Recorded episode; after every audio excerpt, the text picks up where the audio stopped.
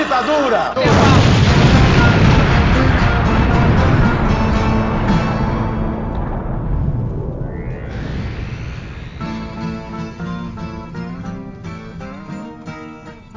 Está começando mais uma Rádio Metamorfose. Eu sou o Camarada Hidalgo e estamos gravando aqui o último programa do ano. Isso mesmo, um programa de retrospectiva, ou como eu gosto de chamar, da desgraça perspectiva, né? Porque esse ano foi uma desgraça de 2020. Mas a gente vai tentar tirar alguma coisa boa dele, né? Deve ter alguma coisa boa. Aconteceu alguma coisa boa esse ano. E a gente vai encontrar ela. E esse vai ser o nosso último programa do ano, que a gente vai entrar em recesso, ficar umas duas semaninhas aí em casa até o ano que vem, porque a gente merece também, porque a gente trabalhou pra cacete com o jornal impresso, com o jornal online, com o nosso podcast. A gente trabalha, trabalha, trabalha. E tudo isso para vocês, isso mesmo, vocês que estão aí assistindo, ouvindo e lendo o nosso conteúdo. Então, primeiramente, no começo desse programa, eu quero agradecer muito a todos que nos acompanharam esse ano e que gostaram do nosso conteúdo. E se não gostou também, ah, obrigado por estar ouvindo mesmo assim. Acho que isso é sempre bom, né? Tá, tá garantido aí nosso view, nossos ouvintes. E como sempre, né, a nossa apresentação. Eu estou aqui com a nossa jornalista política Júlia Guiar. Oi, queridos! Que bom que a gente está aqui nesse último programa do ano. A gente está super feliz. Eu mesma não estou conseguindo conter o sorriso no rosto, eu acho que vocês estão reparando. É, a gente conquistou tanta coisa incrível esse ano, apesar de ter sido ano de tanta tragédia, tanta angústia existencial, política, social, econômica. É, ser jornalista é uma merda. Esse ano foi o pior ano de liberdade de imprensa na história do Brasil desde a ditadura. Então, foi perrengue, mas e trem, a gente trabalhou bastante também, fizemos muita coisa, como o Hidalgo falou. E eu tô orgulhosíssima, porque as bichas deu a, a cara a tapa, entendeu? E esse ano, esse programa, esse último programa do ano, a gente vai fofocar horrores, vai ser um programa mais leve, vai ser incrível. Então fique aqui conosco, beijo. Exato, o que mais vai ter aqui hoje é fofoca. Também estamos aqui com o Marcos Vinícius Beck, nosso jornalista cultural. Opa, é, meus caros. Pois é, como eu disse, introduziu muito bem a Júlia e o Hidalgo. Enfim, chegamos ao último programa, né? Esse último programa a gente deve voltar aí no início de 2021, ainda enclausurado em casa, porque esse inferno vai demorar realmente para passar. E fique com a gente, o programa hoje vai ser bem interessante, bem legal, é, de coisas que aconteceram nesse ano e, e coisas que. É, é, é o, o que que. esse grande mal-estar né, da civilização é, em 2020, né? Como a civilização adoeceu em 2020, fruto de um capitalismo doentio, uma sociedade esquizofrênica e um sistema político totalmente delirante, né? Então, é, fique conosco e, e bora, só bora. O bicho tá freudiano hoje, mano. Citou mal-estar na, na civilização, tá demais. E também estamos aqui com Laís Vieira, nossa cientista política. Olá, jovens padawans da Revolução. Eu tô aqui com o Grogo, porque só com um bichinho fofo desse, pra gente aguentar esse ano de merda, que foi uma paulada atrás da outra. Quando você pensava que o trem tava ruim, o trem ficava pior. E a gente tem, né, aí pandemia. E pior do que ter pandemia é ter pandemia sob um governo Bolsonaro. Que vai ser assim, né? Vai ser um grande astro do nosso programa hoje. Porque o que a gente ama fazer é bater esse governo de merda bolsonarista, que, como a Ju falou, incentivou muito e promoveu muito censura nesse país, que é o grande tema né, do JM contra a Censura, o nosso jornal impresso, que está maravilhoso. Então, se você ainda não conferiu, se você não tem a versão impressa, entra lá no nosso site, confere o PDF, que está maravilhoso. E é isso aí, bora para esse programa alimentar o nosso ódio contra o capitalismo, contra esse governo e estamos aí, promover o debate, o debate é, embasado em fatos, em argumentos e em ciência. Bora lá. Com certeza, Laís. E acho que é uma coisa que acho, acho, que a gente bateu muito, pelo menos aqui na rádio, a gente bateu mais no Paulo Guedes do que no Bolsonaro, inclusive. Acho que a gente precisava bater mais no Bolsonaro. Mas, puta, a gente bateu muito no Paulo Guedes. Acho que a gente tem o quê? Uns quatro programas falando mal dele? Dedicados a Paulo Guedes. Vamos dizer que, vamos dizer que é perseguição já. E é isso, gente. Esse, esse programa somos só nós quatro, só. É um programa aí ah, mais íntimo, mais descontraído, mais nosso, assim, tudo nosso, tudo em casa. Então, bora lá que a gente tem bastante coisa para falar. Bora. Mas rapidinho aqui, antes da gente entrar no programa de hoje, eu quero convidar vocês a conhecer a nossa página na Benfeitoria, que vai estar linkado no post. Lá você pode dar uma olhada como a gente está fazendo para poder agariar fundos para manter o jornal funcionando. Então, se você quiser ajudar o JM e o nosso podcast Rádio Metamorfose, dá um clique no link e dá uma olhada lá nas doações que podem ser feitas mensalmente para o jornal. Elas vão de 10 reais ao mês até 100 reais. E é, com isso vocês conseguem manter o jornal aqui funcionando. Então, dá uma, olhadinha no link e de volta pro programa. Bom, gente, acho que eu queria começar falando então aqui no programa. Ó, então tem, vamos tentar começar leve. É, coloco, tentar deixar o terreno assim formado. Poxa, mas gente... começar leve com 2020, amigo, vai, manda. Que a gente que vai tentar, quer? né? A gente vai tentar. Porque depois a gente vai entrar de, de cabeça nas desgraças tudo que aconteceu. Então acho que vamos, vamos começar assim. O ano foi bom para vocês? Então vamos começar por aí. Como é que foi o ano para vocês no pessoal? Quem sabe que no, no macro, né, foi uma bosta. Nossa, gente, eu acho curioso porque 2020 foi o ano que eu mais aprendi que tudo que eu imagino que eu quero fazer, o universo pode me dar um tapa na cara e falar, vai fazer do jeito que você quer, não, sua escrota. E ao mesmo tempo criar possibilidades no inferno, né? Eu acho que isso é uma coisa que todo mundo conseguiu fazer de criar possibilidades no meio do inferno. Isso é muito grandioso, sabe?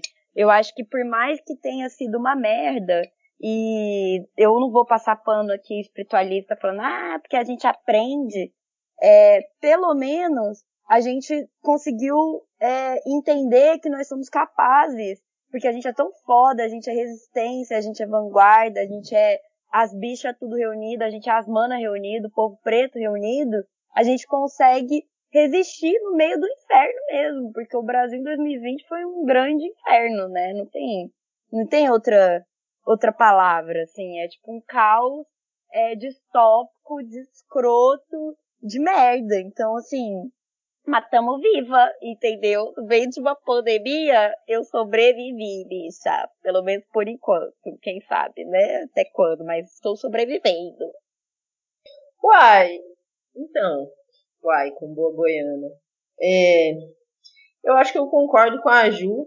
Eu acho que no plano micro, acho que eu diria complexo também, porque foi um ano extremamente complicado é, não só por causa da pandemia, e, mas principalmente por conta desse governo, de como ele vem lidando, e principalmente como ele lidou com, com a pandemia. Mas acho que eu passei por experiências interessantes que me acrescentaram muito.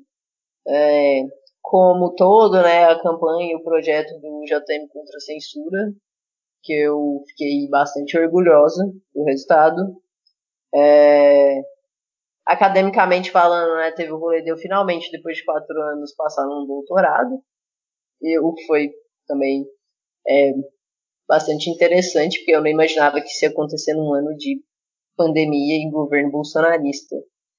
É, e, como a Ju falou, né, estamos aí sobrevivendo, até o momento estou sobrevivendo, estou bem. Felizmente, não contraí Covid, até onde eu saiba, e nem ninguém muito próximo a mim.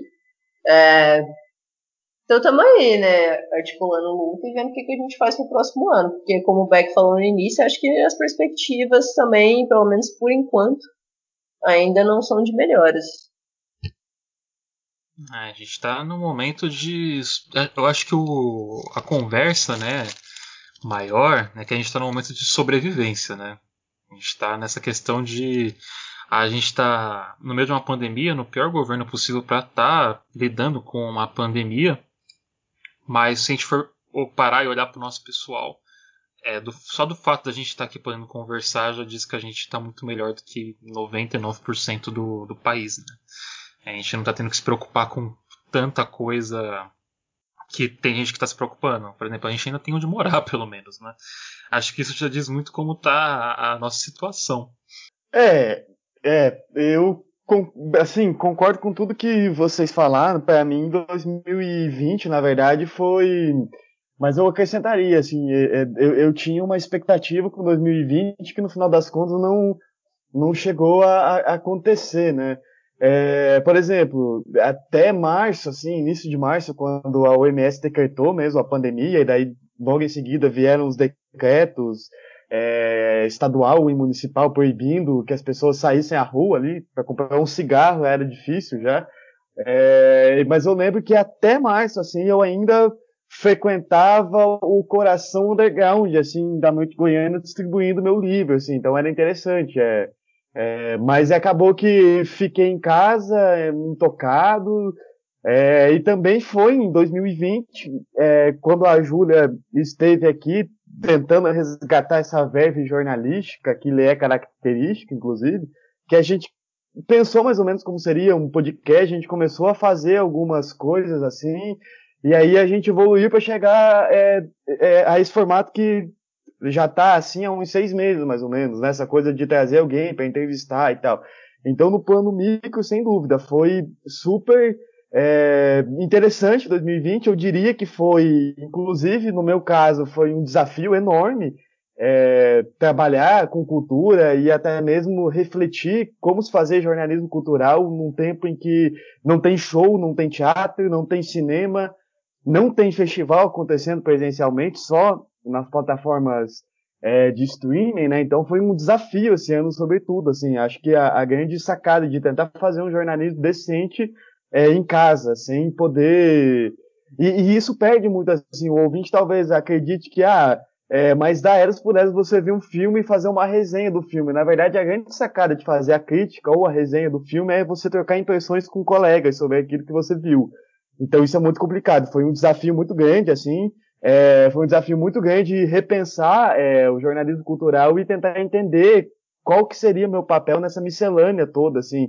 Porque o Brasil já é uma desgraça, né? O Brasil já não valoriza é, o sistema educacional e não valoriza a cultura. E o governo Bolsonaro tem um compromisso muito sério de degradação é, é, é, da, da, da, cultura, porque na cabeça delirante do, do, do, Olavo de Carvalho, que é quem realmente, assim, o guru dessa gente feia, né, como diria o Gilberto Gil, que, essa gente hipócrita, aliás, né, como diria aquela música do Gilberto Gil, que comanda o Brasil, né, então ele é o guru dessa gente, a gente tem um compromisso em degradar a cultura. Então acho que 2020 foi isso, assim, foi um ano realmente de repensar, repensar minha profissão e repensar é, o meu instrumento de trabalho, né, que é a cultura em si.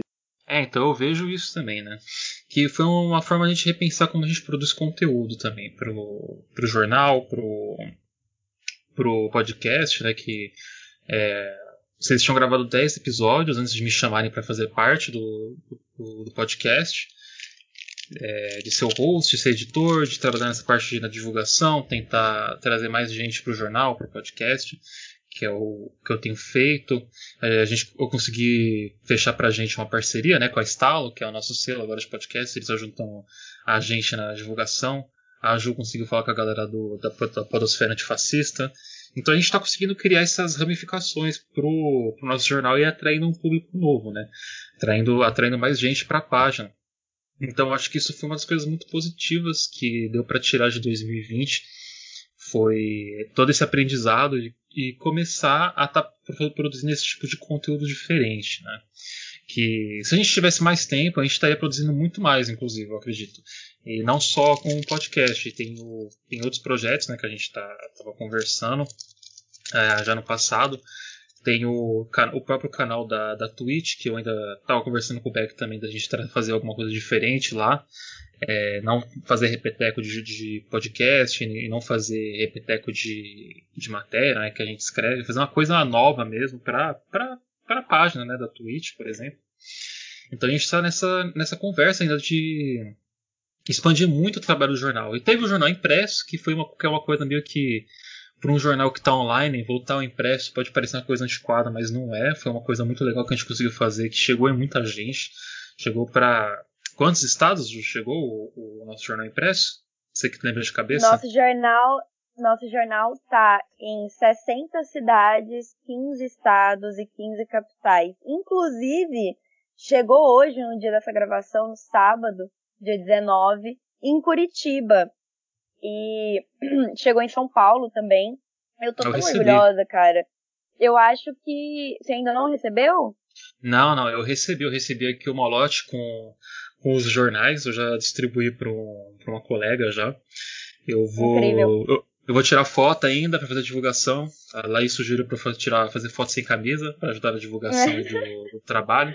Segurando o jornal, assim, Segurando o jornal, ele, é, eu tô, tô pensando, em, pensando um em fazer isso. Olhe, olhe para, para, para seu namorado, namorada, como o, o camarada Hidalgo olha para o JR. Não, eu vou seguir a escola Jones Manuel de divulgação aí de, de conteúdo.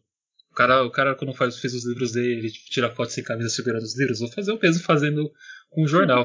que meu corpo magro aí sirva de plataforma aí para alcançar mais público. É, eu acho engraçado, assim, tipo, no ano da maior desgraça humana dos últimos séculos, a gente conseguiu fazer uma coisa tão bonita, sabe? Porque assim, o jornal impresso, eu acho que as pessoas elas ainda não entendem direito o quanto isso é importante.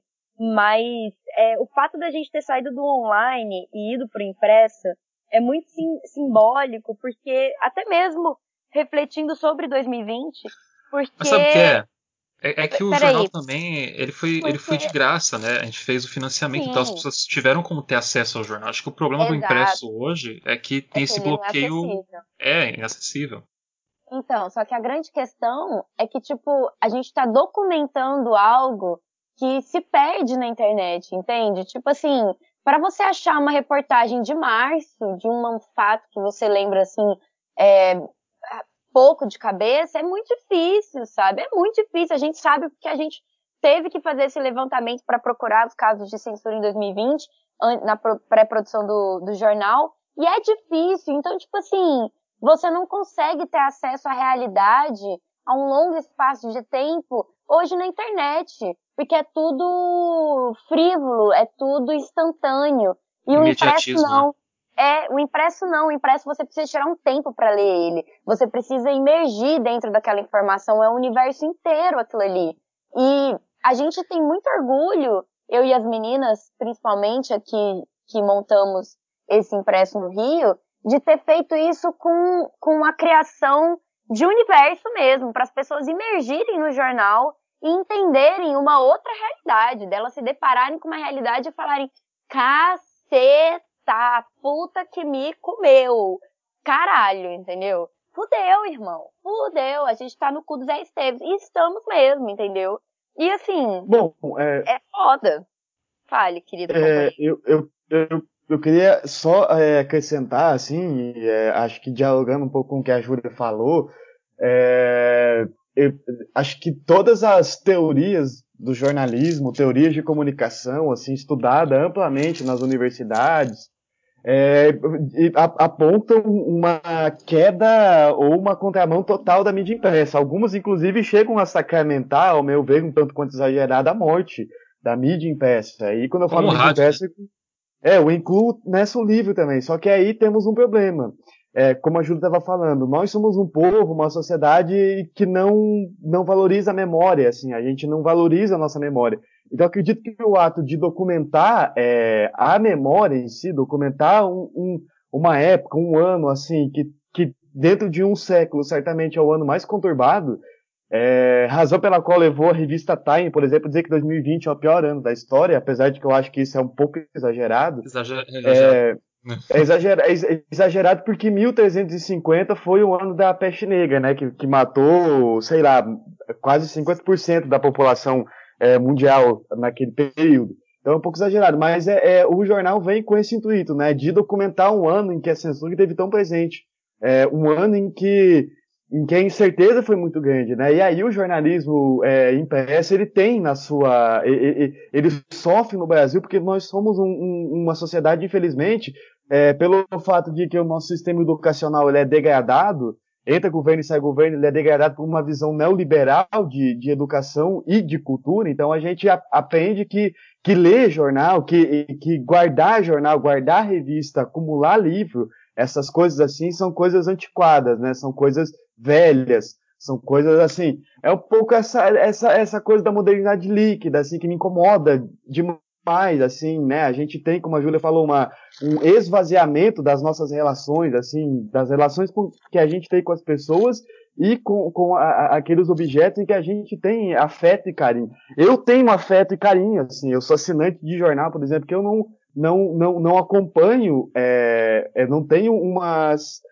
É, não me identifico ideologicamente com aquele jornal, mas o jornal impresso para mim é um companheiro diário, assim, eu, eu tenho necessidade. Se o dia eu parar de ler o jornal, ou o jornal acabar, vai morrer um companheiro junto. Então, é, e, e eu acho que para mim o JM contra a censura, assim, as pessoas que eu distribuí, é, distribuir nos bares aqui em Goiânia, na, na, na noite mesmo, porque é divertido fazer isso. E é como o jornal aconteceu, como ele surgiu na sua formação de, de jornal lá, na, na, na, na formação de uma ideia de esfera pública, na, na, no começo da Idade Moderna ali, né? Ele surgiu nos bares ingleses, nos pubs. Então é importante isso, é importante a gente estar tá nesse lugar, a gente chegar a esse lugar e o jornal para mim é isso, é chegar pro outro e falar assim, cara, é, eu quero compartilhar com você uma coisa que eu amo de verdade e aí eu tenho um afeto com essa coisa. Então, pega aqui, lê esse jornal e é isso, saca? É, eu acho que ah, essa é, é a, a coisa é tão mais bonito que a foda. gente deu isso para as pessoas, a gente distribuiu isso gratuitamente. Eu acho essa a parte mais revolucionária do jornal Metamorfose contra a Censura, porque foi distribuído de forma gratuita, cara. As pessoas têm o direito a ter acesso a esse tipo de, de conteúdo, esse tipo de relação afetuosa com, essas, com esses objetos. A gente acha que esse foi o ano no jornal Metamorfose, né? Pelo menos no nosso jornal. A gente teve muita coisa positiva que aconteceu, apesar das desgraças, né? que decorreram durante o ano, mas para o jornal em si foi muito bom e a gente está trabalhando com né, todas essas mídias, aprendendo a trabalhar com cada uma delas com as suas vantagens e desvantagens. E eu acho que isso que é o importante, né? Para a gente chegar em mais pessoas.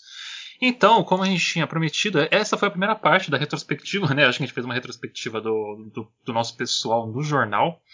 Mas a gente também quer falar um pouco do que aconteceu esse ano no Brasil. Então, agora que a gente já passou da parte positiva, que. Bom, se tem uma coisa que a gente pode dizer que o Brasil tá positivo é no Covid, né? Tá positivo pra caralho, não devia estar tá positivo. As pessoas sendo é, é, diagnosticadas positivamente aí a torta e a direito. Então vamos entrar de cabeça nesse inferno, nessa distopia que foi esse ano. E vamos lá, né? Que agora que é que o bagulho fica bravo. Na cabeça de vocês, assim, qual foi a coisa mais marcante que aconteceu esse ano nesse governo, no país em geral, assim. Eu tenho algumas coisas aqui que eu quero trazer, mas imagino que vocês têm outras, né?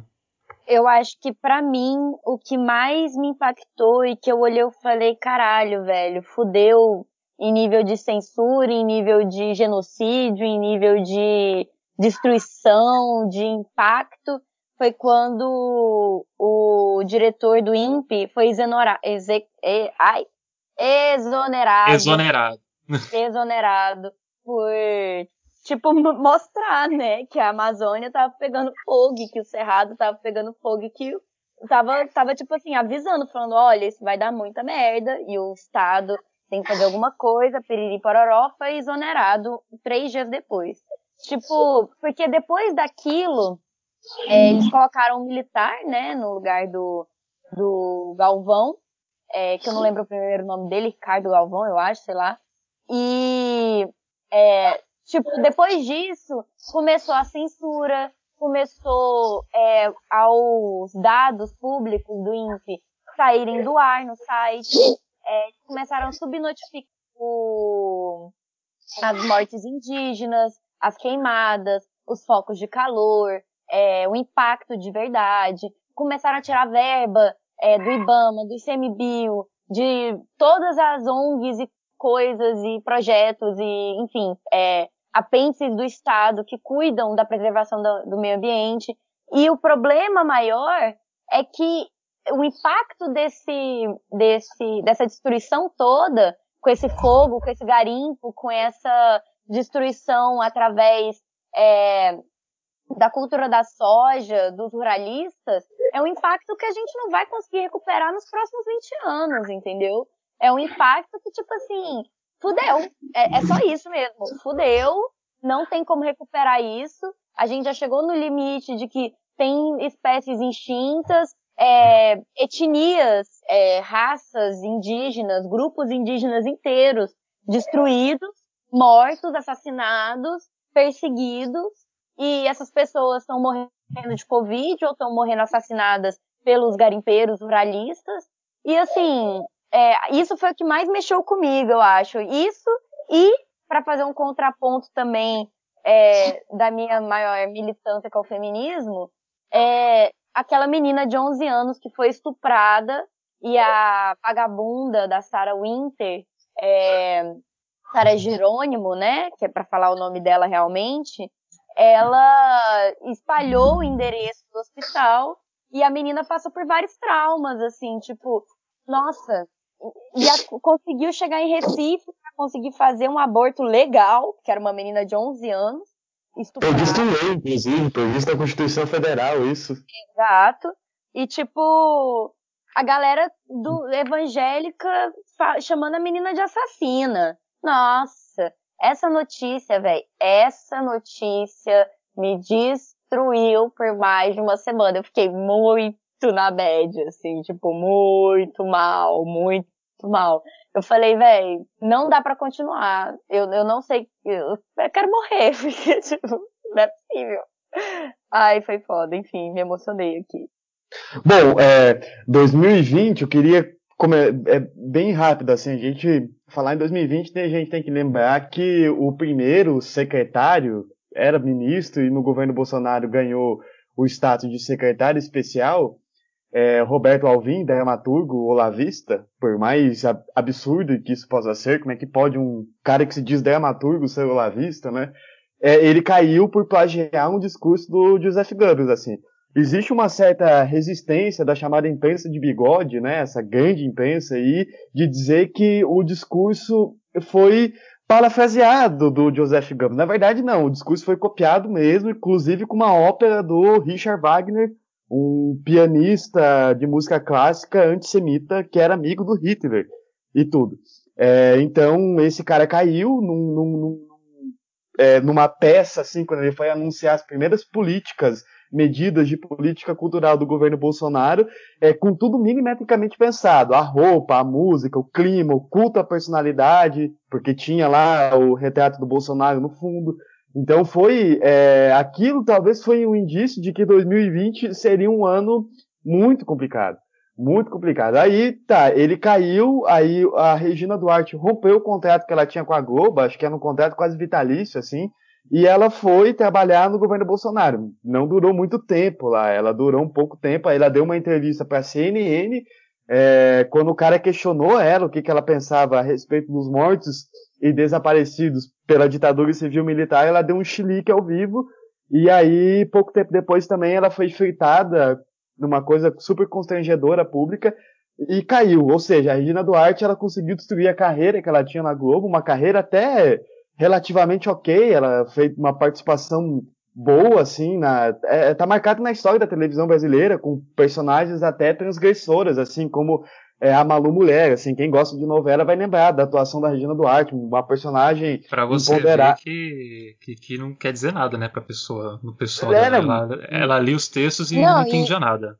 Não, ela e é, o mais é... engraçado é que esse personagem da Malu Mulher, ela era uma feminista super transgressora pra época, sabe? A minha mãe, eu lembro dela comentando nessa época, assim, da Regina Duarte, ela falando, tipo, meu, como que é possível? A mulher fez a personagem que era contra o casamento, que tomava pílula, que transava com os caras e que era, tinha liberdade Não, e sem contar também, sem contar ah, também a presença dela naquela questão lá da Cinemateca, né? É, então. É, é isso aí, também, né? Eu esqueci que isso aconteceu esse ano. Tem outra coisa interessante também é, de falar da Regina Duarte, que ela teve uma participação na novela Rock Santeiro, que é o maior sucesso da história da Globo. E o Dias Gomes, o autor da novela, ele é dramaturgo famoso e ele era comunista, inclusive considerado um dos comunistas do Dr. Roberto Marinho, como o pessoal do Exército chamava Roberto Marinho, que sempre manteve essa relação um pouco promíscua entre a Globo e, a, e, e os militares, né?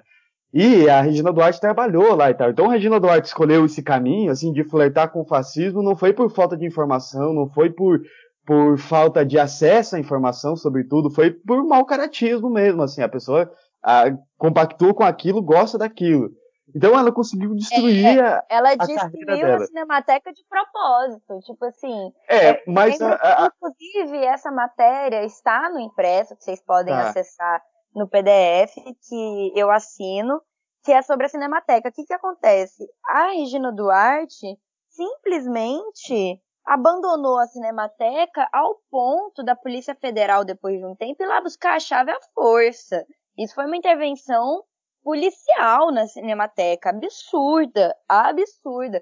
Fecharam o maior acervo de audiovisual da América Latina. Tipo assim, acabaram com a documentação histórica de todo um continente, sabe? Tipo, é escandaloso, escandaloso. Escandaloso. E a, a, Cinemateca, eu fiz um perfil da Regina Duarte também, ele tá no, no, no, no você acessando lá o JM, é, jornalmetamorfose.com, você vai ler o perfil.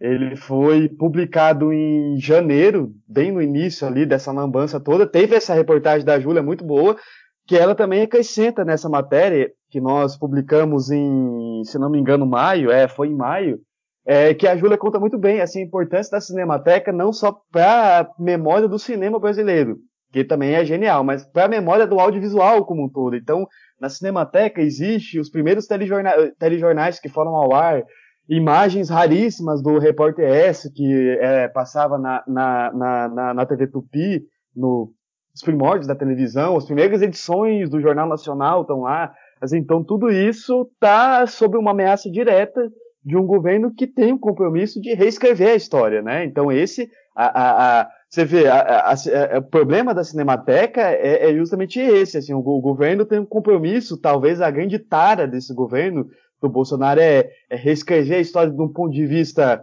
eu diria que com os requintes mais bárbaros é, que o nazismo se propôs a fazer na Alemanha, né, fazendo esse paralelo, então, e, e é muito simbólico essa, essa degradação da, da, da, Cinemateca. É muito simbólico também a taxação de livros, é, é, é muito simbólico é, o, o, problema que teve com a lei Aldir Blanc, que o governo demorou para passar a, a, lei e tal, porque o governo, na verdade, está mais preocupado em saber é, em quem que o artista vota de fato do que esse artista fazer o papel dele, assumir o papel dele na sociedade, que é justamente incomodar os poderosos. Né? A arte existe para isso.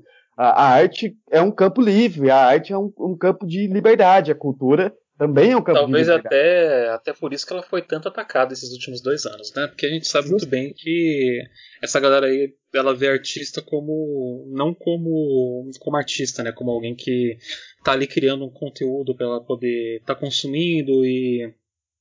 E no final de contas matar o tédio, né? Ainda mais numa pandemia, o que mais me surpreende é as pessoas atacarem tanta classe artística, é, filmes, livros e por aí vai, sendo que a gente está sendo obrigado a ficar preso em casa. Eu fico imaginando o que, que essas pessoas fazem o dia inteiro.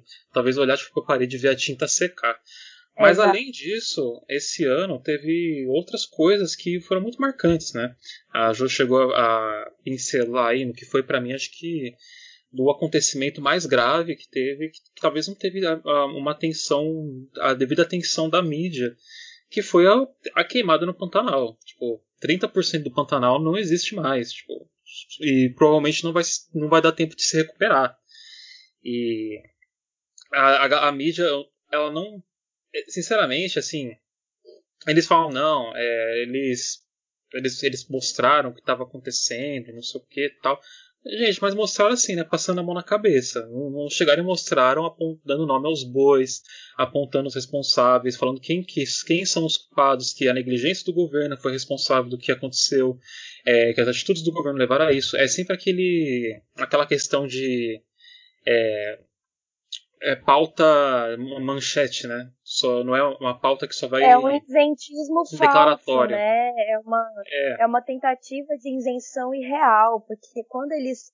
É, velho, para mim, na imprensa, a maior vergonha da imprensa brasileira em 2020 foi a capa da Folha de São Paulo, um dia depois do discurso falacioso do Bolsonaro na ONU. Na ONU, na reunião da ONU, que era para tratar de clima e meio ambiente. E a ONU estava toda preparada para poder acabar com o governo Bolsonaro, porque assim, era o Pantanal tendo perca de 30%, os indígenas e Yanomami sendo é, perseguidos, assassinados, etc., pandemia, coisas, é, o desmatamento da Amazônia, o, o, fogo na Amazônia, o fogo no Cerrado, a destruição de, de parques inteiros, velho.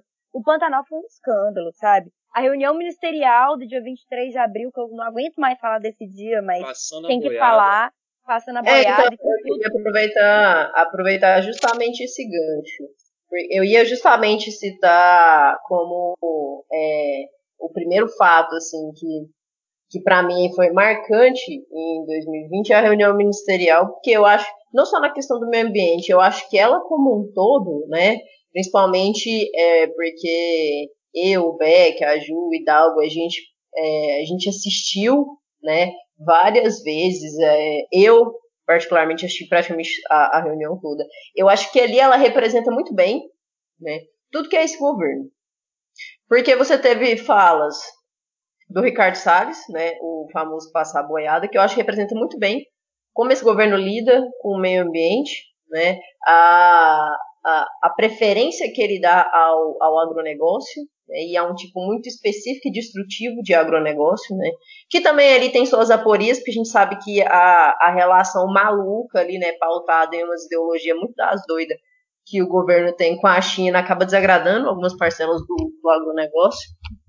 É, mas eu acho que ali representa muito bem. A gente teve falas da, da Damares, que eu acho que representa muitíssimo bem toda a pauta de costume, que às vezes é muito deixada de lado, mas que está presente constantemente nesse governo, como no caso da, da menina, né, que foi estuprada, que a Ju é, também comentou. A gente teve falas do Paulo Guedes, que, né, como o Hidalgo falou, a gente cansou de bater nele aqui esse ano, né? Mas se precisar a gente bate mais, porque a gente nunca se cansa e é, nunca se pode parar de bater em liberar o safado. Mas eu acho que isso representa, eu acho que eu acho que a, que a reunião como um todo, ela representa muito bem alguns dos pilares desse governo. E teve o Valtrabe também, né, é, amiga? Teve, teve também. Então, ele falou mal dos ciganos, falou que o povo tinha nojo. Ele tinha uhum. nojo do povo cigano, o povo cigano que foi massacrado desde a sua concepção. Vou defender as bichas ciganas sim, bicha. É, então, a gay ia... falou isso. Nossa, eu fiquei tão puta. Sim, Nossa. Eu ia comentar justamente porque eu acho que, assim como a fala da Damares representa muito bem essa ala é, ideológica, né, como o Beck citou ali, né, o, o Olavo de Carvalho, eu acho que ele também é muito forte nisso, além do ministro das uhum. Relações Internacionais. E ele, assim, o, o, que ele fez, ou melhor, o que ele não fez pela educação é algo que vai ter reflexos por muito tempo, sabe? E, é, ah. é, só completando o que você ia falar, desculpe te interromper, mas acho que dialoga, assim, é, o Weintraub, é bom lembrar, ele é o, o, o também um do, das peças-chave nessa guerra cultural aí do bolsonarismo, né, essa Sim. coisa... É, essa... toda aquela carga, eu acho que a pauta de costumes e a educação representam muito bem esse pilar, é, mais ideológico né, do governo, aquela questão de uma suposta ideologia de gênero, né, é, é, marxismo cultural nas escolas, aquelas atrocidades, sabe? É, a tentativa de destruição das, das é, universidades públicas, da, das instituições públicas de ensino e principalmente da área, das áreas de humanas. É, então, assim, eu acho que aquela reunião representa muito bem tudo que é esse desgoverno. E eu queria aproveitar também que a Ju puxou o gancho da, da questão indígena. Eu acho que, é, para pensar o lido, ou melhor, a falta de lido desse governo com a pandemia, eu acho que muito mais do que as trocas de ministros, né, que claramente tem ali um, negacionismo científico, principalmente quando a gente vai pensar né, no que, que foi é, o Mandetta, por exemplo, né, não que eu esteja defendendo ele, como algumas pessoas supostamente fazem, mas eu acho que a questão indígena representa muitíssimo bem como que esse governo, sabe, tipo, ele não conseguiu e não consegue lidar com isso, com a pandemia. Mesmo, e aí você vê com aquela coisa, né? Ah, vamos colocar lá o Pazuello, o cara saca de logística. Saca nada, velho. Eu saco mais de logística do que ele, sabe? Ele não deve saber fazer uma compra no supermercado. Porque, basicamente, o que, que a gente tem hoje em termos de, de pandemia? Claramente, o governo não sabe lidar. Ainda há um negacionismo também, porque um monte de gente como Bolsonaro tá assim, não vou tomar vacina, caguei, não vou usar máscara, pá, não tá nem aí. Pazuello, cachorrinho, desculpa os cachorros, porque eles são maravilhosos, não merecia isso, mas assim, só como figura de linguagem, né? Cachorrinho do Bolsonaro.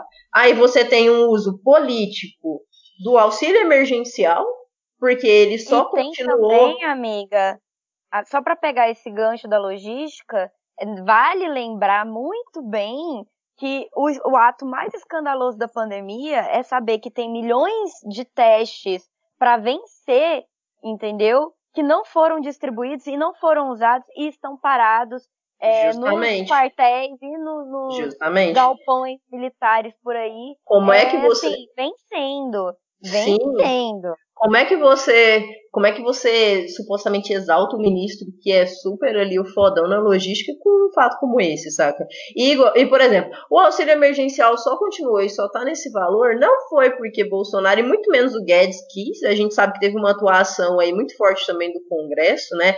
A gente comentou do, do Ventralb lá, né? Ele falando lá do, do STF, de fechar o STF, assim, sabe? Essas, é, é, essa tentativa do, do governo, sabe, em é, influenciar ou até mesmo é, diminuir a importância, ou se possível também, né, como o Ventralb queria fechar instituições que são pilares para uma democracia, eu acho que dá também para falar sobre isso, mas o auxílio emergencial sendo usado como manobra política, porque o Bolsonaro já está pensando em 2022 e a gente sabe que ele percebeu como isso fez bem para a popularidade dele. Claro, não foi o único fator, né? Mas ele sabe que isso foi um fator importante para a popularidade dele, porque no começo ali da pandemia, né?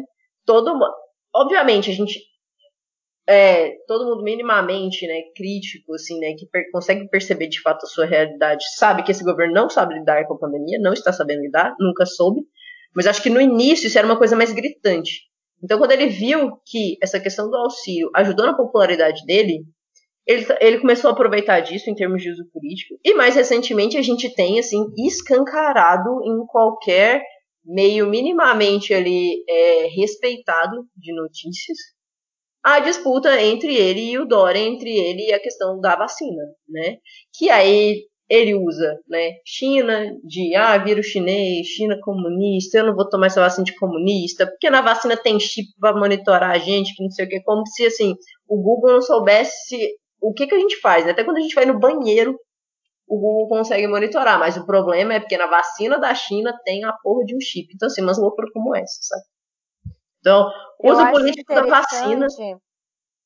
Eu acho interessante, amiga, só para pegar um gancho aqui, o que você falou sobre o Bolsonaro interferir no STF, toda essa é, desvalorização e enfraquecimento dos órgãos institucionais democráticos, eu gostaria muito de lembrar do fatídico dia em que o Bolsonaro foi até o STF sem avisar para ninguém, apareceu lá para poder ganhar a bênção, amém, dos, das togas fadadas, é, as togas fardadas fascistoides é, do STF. E o.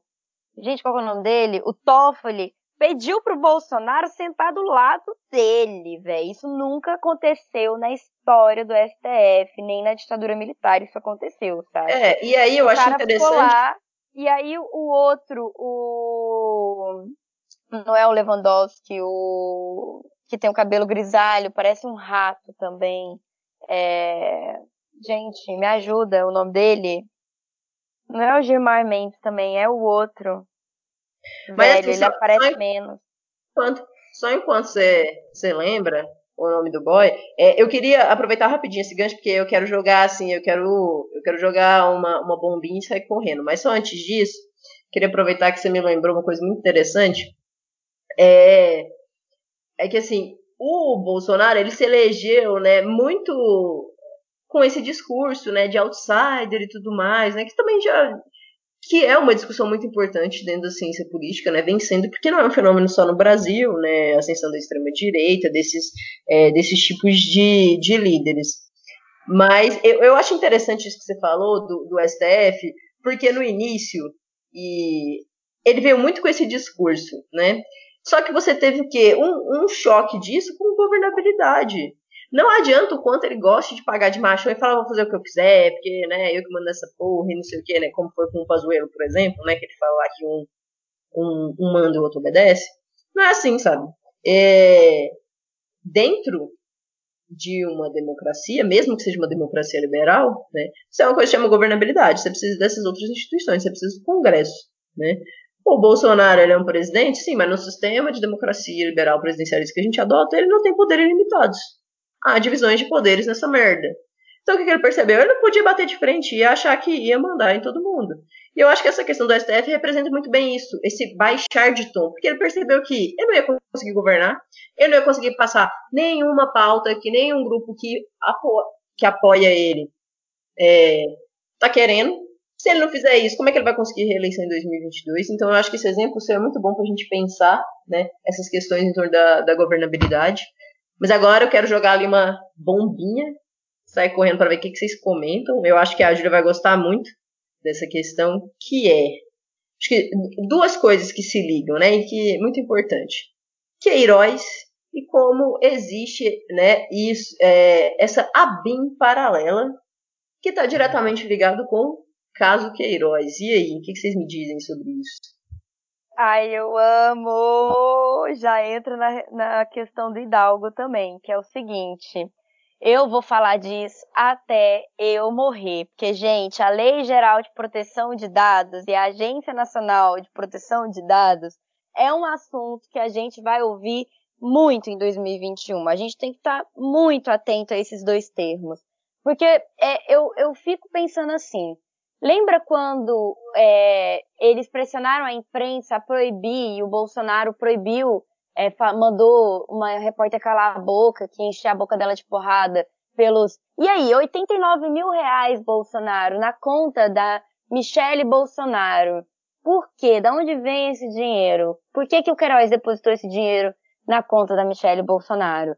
E ele censurou a imprensa nessa época. E aí, o que aconteceu? A imprensa online foi censurada. Foi quando começou uma mobilização mais intensa do gabinete do ódio, isso o Hidalgo pode falar um pouco melhor, é, já passo para você, inclusive, amiga, é, porque assim, começou toda essa aprovação dessa lei que teve muita luta da coalizão por direitos na internet, inclusive, que é a galera que lutou com o marco civil da internet, que não é perfeito, mas colocava o Brasil como um dos países mais seguros de liberdade na internet do mundo, dentro de um top 5 durante muitos anos, e quebrou e ampliou, enfim, modificou essa, esse marco, que é até interessante, porque as empresas agora elas são obrigadas a nos dizer aonde estão os nossos dados e para que, que eles estão sendo usados, entendeu? Então agora cada usuário pode cobrar as empresas com os dados que elas coletam.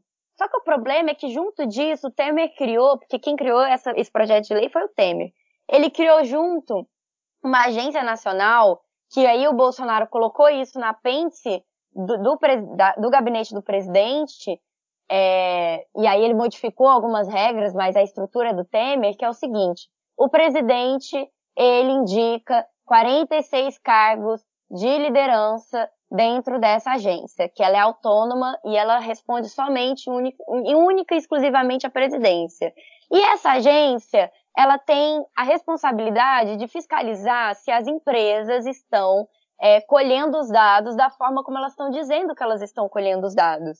Então, para ela fiscalizar isso, ela precisa ter acesso a todos os dados. Porque como que ela vai bater uma lista com a outra para saber se está certo? Entendeu? E aí, essa agência vai ter todos esses dados o Bolsonaro deu metade dessa agência, 60%, para militares é, especializados em internet, bomba, BIM, etc., a porra toda, e a outra metade para empresários top de linha, assim, tipo Google, Apple, a porra toda, que lida com armazenamento de dados e, enfim, que faz esse trampo. E aí eu te pergunto, Hidalgo, como é que tá a questão dos algoritmos, meu anjo? Passa essa bola para você. Ah, por que, que não tá, né? Por que não tem o que dizer? Ah, é, é, desanimador, né? Porque nesse ano a gente foi, foi confirmado que, pelo menos no Facebook, não né, posso dizer aí, é, existe aí uma, a mão do, do CEO, do Mark Zuckerberg, em tentar diminuir o, o, o acesso, não o acesso, né, mas como que esse conteúdo chega nas pessoas, né, o alcance deles de conteúdo de esquerda, progressistas, né? E aumentando o acesso a conteúdos mais reacionários, literalmente de fascistas e neonazis, supremacistas brancos. Isso ficou confirmado esse ano depois de uma depois de uma é, digamos que houve esse, essa investigação pelo Washington, se não me engano foi pelo Washington Post que, que fez essa, essa investigação e conseguiram descobrir que um, um site de, digamos, de esquerda estava sendo prejudicado por conta disso. Porque o algoritmo foi alterado para é, da, da, da, danificar esse alcance. Né? E isso só no Facebook. Então, é, o que, que a gente consegue tirar disso é que realmente não. Para quem está produzindo conteúdo mais progressista, digamos assim, já tem vários tipos de entraves para conseguir estar tá se vi viabilizando, né? E agora tem mais esse. E tem que se preocupar com as próprias empresas, que são as donas né, da, da internet e das plataformas, em estar tá meio que censurando esse acesso aos seus usuários. É, disfarçado de, de conteúdo relevante, né? Ah, esse conteúdo não é relevante para essa pessoa, então a gente não vai mostrar para ela. O próprio Mark Zuckerberg já falou na, naquela reunião com os acionistas deles, com os executivos, que eles tinham que é, meio que paparicar né, a base mais ferrenha, mais fiel do site deles, que é ninguém mais, ninguém menos do que os racistas, os neonazis, os supremacistas brancos. Então, acho que no geral, mesmo assim, essa parte de, de algoritmos, a gente está meio que fudido, né? A gente está vendo só a ponta do iceberg e a gente ainda tem eu acho que ano que vem vai ser pior ainda. Porque tem, tem muita coisa acontecendo nos Estados Unidos que a gente não está vendo por aqui. E que se for aprovado por lá, a gente se fode aqui. Porque uh, eles, eles costumam universalizar né, essas, essas leis, essas alterações que fazem na rede, porque a rede é, é conectada, né, não tem como você. Até dá para você fazer é, legislações locais, né? Mas quando é uma coisa muito abrangente, eles têm que mudar a plataforma para todo mundo que acessa. Então a gente meio que tá fudido. Acho que esse, esse caso em específico serviu para abrir os olhos esse ano do que, que pode esperar pra gente aí nessa questão, né? Então acho que não é nem um pouco positivo, vou ser bem sincero assim. Enfim, é, mas é interessante também, a gente falou dos aspectos negativos, né, de 2020, e aí também é difícil a gente tirar é, alguma coisa boa disso, algum proveito. Mas é, se você não leu, leia, tá no nosso impresso e no nosso jornal também. Eu fiz uma entrevista maravilhosa com a, uma cineasta chamada Lúcia Murati, que em tempos de Festival de Brasília, que está acontecendo, inclusive o Festival de Brasília do Cinema Brasileiro, o mais antigo é, do país e o mais político deles, ele foi simplesmente degradado pelo, pelo, pelo governo Bolsonaro com, com falta de verba. É, o Silvio Tender falou isso numa entrevista é, com todas as letras. O Silvio Tender, o, o documentarista curador desse festival, ele falou pra, com todas as vezes uma entrevista que ele deu para a jornalista Flávia Guerra, que é uma crítica de, de cinema e tal é, que você pode ver no canal no YouTube do festival. Então, o Civil Tender explica o mecanismo de, de, de censura, né, através da, da, do aspecto econômico, mas é, essa entrevista que eu fiz com a Lúcia é muito interessante, assim, porque ela, de certo modo, dá um alento pra gente, né, assim, um, um encorajamento da gente tentar enfrentar esse, essa escuridão total e absurda, assim, essa, esse, essa coisa que eu diria que é até anti-iluminista, assim, o governo Bolsonaro, né, para você ver, o iluminismo é a razão, assim, o, a razão, o governo Bolsonaro ele é tão delirante, é tão esquizofrênico, é uma grande bad, bad trip que ele chega a ser anti-iluminista. É, então, é complicado você debater com esse tipo de gente, mas a gente encontra refúgio é, é, na arte. Eu fiz essa matéria, o título dela ficou É Preciso Lutar. E aí a Lúcia, ela, ela foi presa política, ela foi perseguida na época da, da, da, da ditadura, ela foi torturada, ela foi presa. E aí é muito interessante é, esse filme dela, o Sem Nome, né? Que ela, ela percorre junto com uma atriz é, de São Paulo, ela percorre assim países da América Latina que tiveram ditaduras no século passado e aí é, é e, e, vai atrás de, de, artistas que foram perseguidos nesses regimes. Então ela vai para o México, para Argentina, para Uruguai, para o Chile. É, acho que tem no, no, no, uma parte do filme que se passa no Brasil, aí outra parte se passa em Cuba. Então todos os países que de alguma maneira assim reprimiram artistas estão é, no, no, no, no filme. Eu queria só fazer um parênteses, porque tempo de polarização é complicado, né? Eu falei de Cuba, que às vezes é. Não sei, às vezes esse programa pode chegar num, num, num ouvinte assim que vive, que vê o mundo através de, de um maniqueísmo bem ou mal, né? A sociedade cubana, eu queria adiantar, ela é complexa de antemão, assim, então é difícil a gente falar qualquer, qualquer coisa, a gente não viveu um contexto revolucionário, nós não temos a mínima ideia de como funciona um, um contexto revolucionário. A gente não sabe o que é você levar um embargo tão grande dos Estados Unidos, né? Então, só queria pontuar isso. E é muito legal, assim. Então, é, por mais complicado que tenha sido no campo da, da, da, da cultura 2020, teve, é, teve sopros de resistência. E só para encerrar minha fala, eu queria lembrar que não, a gente não pode falar de 2020 e esquecer de que o Paulo Guedes é, tentou é, tirar a isenção de, de, de, livros pela Constituição. Desde 46, é, a Constituição Federal ela isenta tributos sobre livro, pois o Paulo Guedes ele quer porque quer, porque ele quer, a justificativa dele é que precisa, a economia precisa respirar, e aí em vez de taxar, por exemplo, grandes fortunas, vai pela, pela saída do livro, né? Então, e outra, uma coisa... E outra coisa, amigo, Além, além dessa questão do livro, que você tocou numa coisa importantíssima, né? Porque muito se fala, né, sobre déficit, tem que pagar dívida, teto de gastos, não sei o quê, mas é como você falou. O Paulo Guedes, ele opta por taxar livro e liberar imposto de importação de arma, que recentemente, né, saiu, é, do que, por exemplo, se discutir no Congresso para liberar taxar grandes fortunas. Então, assim, a política, a gente já falou muito disso, né? Mas, assim, a política do Paulo Guedes, ela é, sabe, é, assim, claramente de cima a baixo, assim, seguindo bonitinho, assim, a cartilha, sabe? Neoliberal. Bonitinho. Ou seja, vai beneficiar 1%, enquanto 99% da população tudo se ferra e, para piorar, no meio de uma pandemia. Sim, sim. É, é realmente. esperado, né? O e cara queria criar o CPMF de novo aí, então a gente tá nessa e loucura. Essa coisa do livro, assim, ela é sintomática também, porque acontece num momento em que o mercado editorial já foi agredido pela pandemia, né? Assim, as editoras, elas atrasaram, é, atrasaram o lançamento de livros, assim, livros, por exemplo, que dialogavam com o Black Mirror Life, assim, eles eles foram, eles vieram a, ser lançados no Brasil em, em agosto, setembro, outubro. É, uma biografia do Samuel Weiner, que é interessante também, ainda mais quando a gente discute o jornalismo, foi é, lançada agora e tal. Então, assim, é, é, é muito complicado, assim.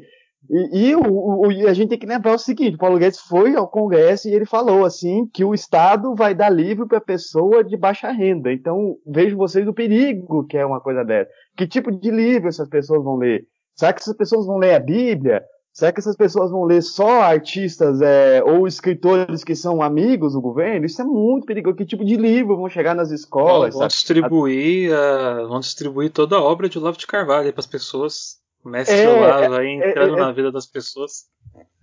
Justo, e assim, é, isso é muito complicado, assim, porque a, a, as futuras gerações, a formação dessas pessoas estão é, é, seriamente ameaçadas. Então, assim, é de colocar Sem a mão contar... na cabeça e chorar. Sem contar no Fundeb, né, gente? E no Futura-se.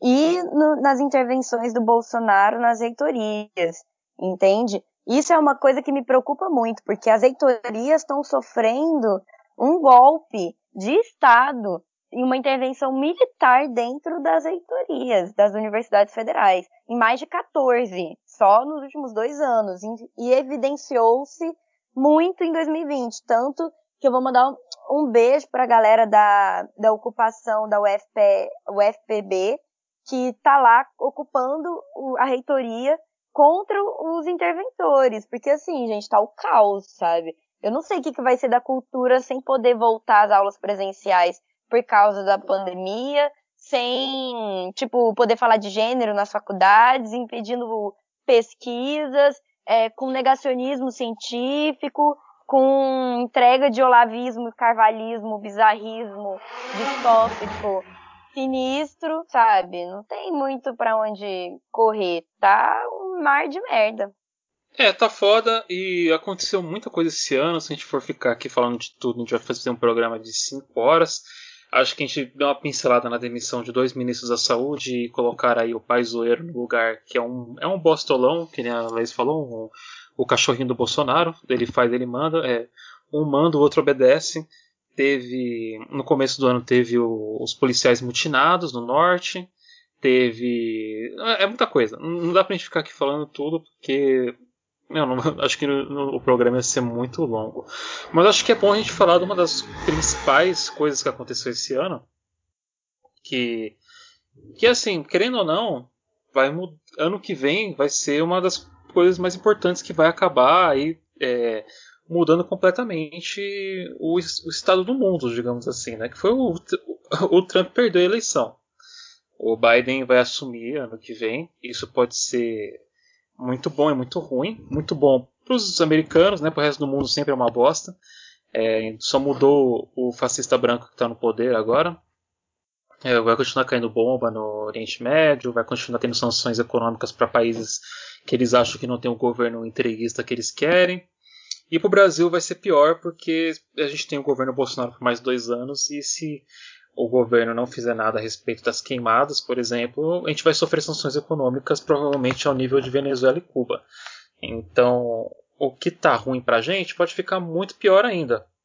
Mas não, deixa de ser uma, uma derrota do Trump simbólica para a extrema direita no mundo, né?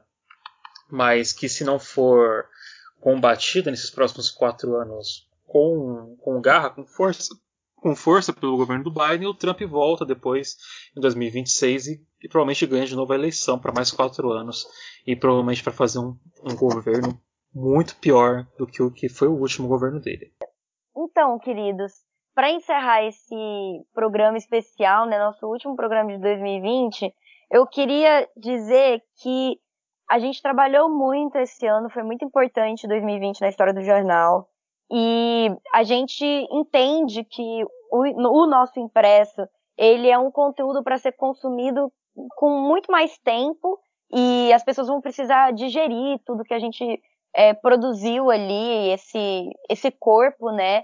Então, eu acho que vocês têm bastante conteúdo para acessar até o ano que vem, quando a gente voltar. O online também vai, vai funcionar de forma bem reduzida, é, vai ter vários dias que a gente não vai postar nada, publicar nenhuma reportagem. A gente entrou de férias total, porque também somos pessoas e estamos articulando outros projetos também que envolvem o Metamorfose, mas em toda essa ampliação desse trabalho que a gente já está fazendo. Então, a gente vai precisar de tempo para fazer isso.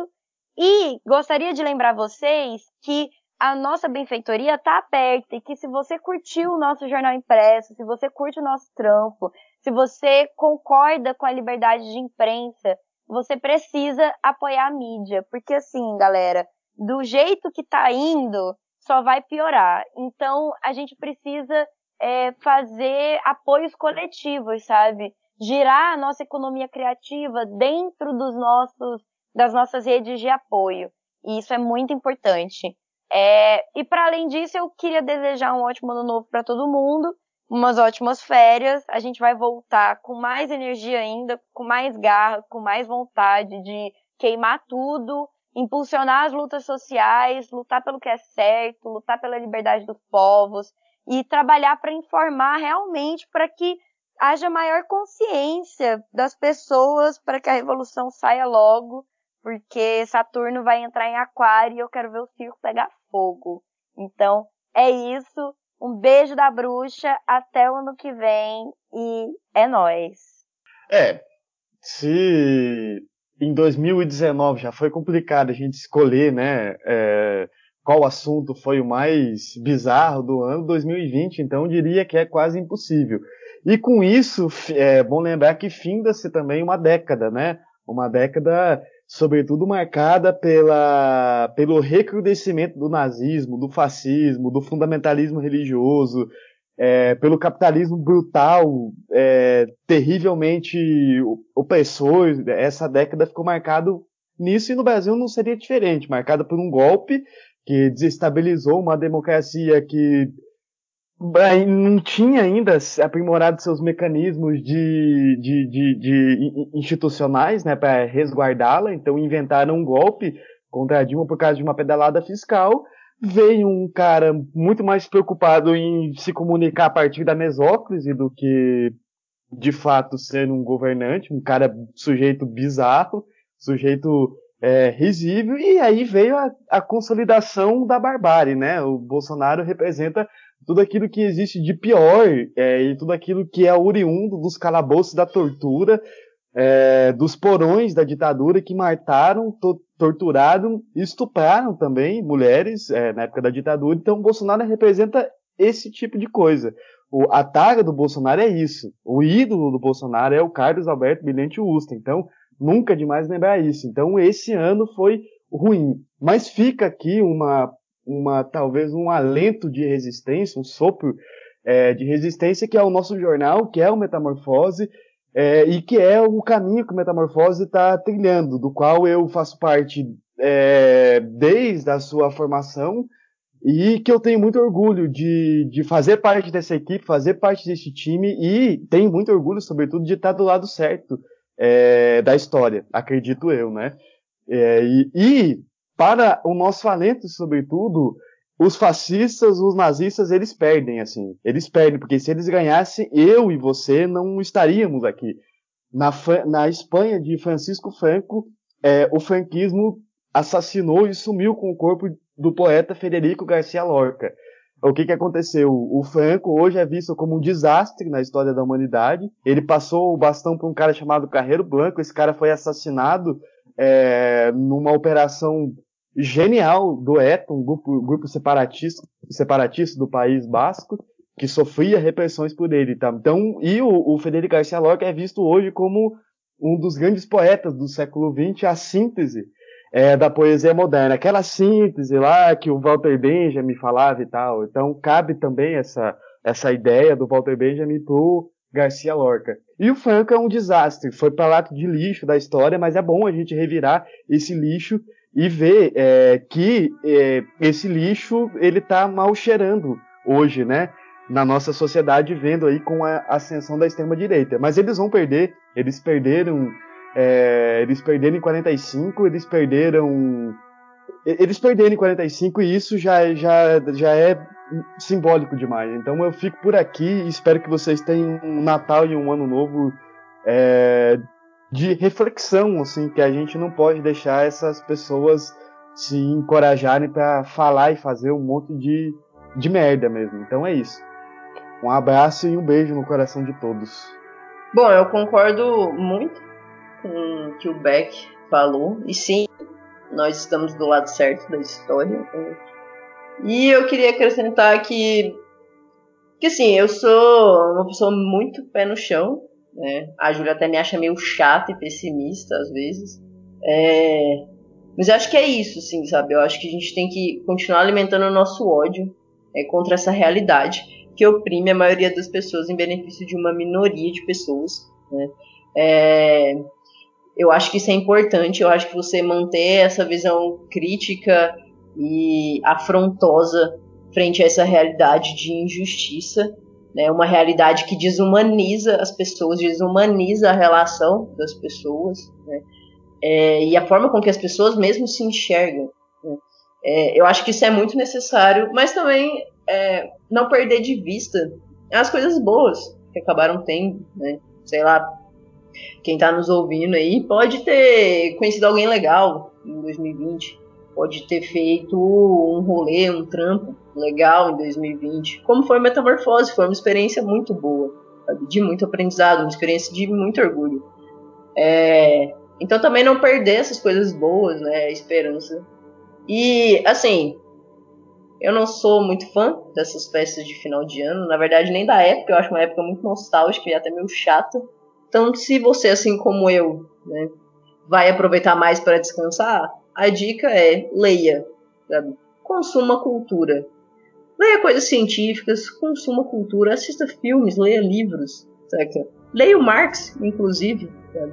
Muito bom para você manter esse olhar, sabe, ardente e crítico sobre a, a realidade. E tamo aí, espero vocês no próximo ano, a gente vai voltar, né, trazendo programas incríveis, com temas necessários, com uma galera super capacitada, que aqui a gente não é qualquer mídia, tá? A gente não é qualquer jornal, a gente manda muito bem.